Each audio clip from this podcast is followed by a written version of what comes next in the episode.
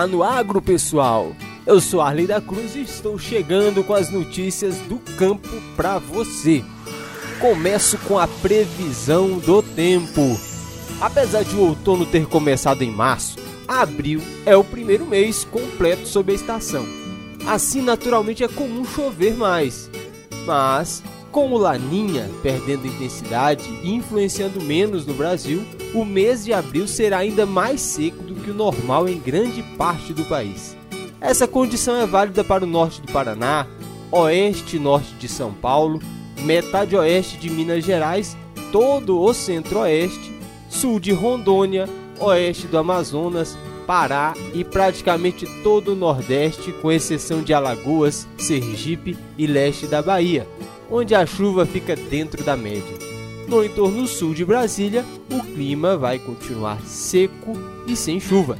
A temperatura mínima fica em 16 e a máxima nos 30 graus nesta segunda-feira. A umidade do ar fica entre 41 e 78%. Agora vamos ver como começa a semana as cotações do mercado. O preço do milho vai subir nessa semana? Ó, a consultoria Safra separou os principais pontos de atenção para os próximos dias que tem potencial para mexer com o preço do milho. A alta do preço do milho dá sinais de que ainda não arrefeceu. Esta semana, o contrato para maio na B3 bateu recorde, cotado acima de 100 reais por saca pela primeira vez. Para os produtores, este é o momento de ficar com um olho no campo e o outro no mercado para aproveitar as oportunidades. O milho já está sendo vendido a 86 reais a saca em Goiás. A soja custa 161 reais.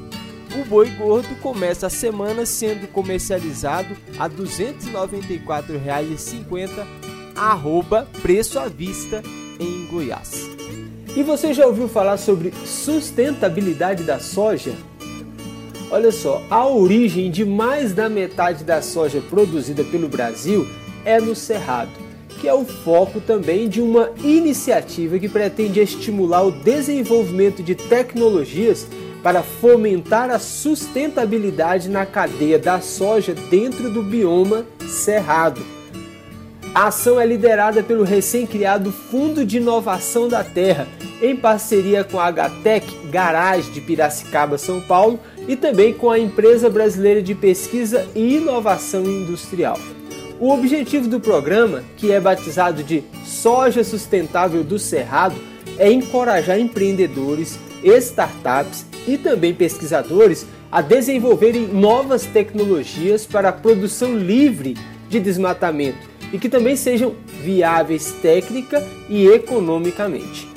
Agradeço a você que começa a semana sendo bem informado sobre o agronegócio.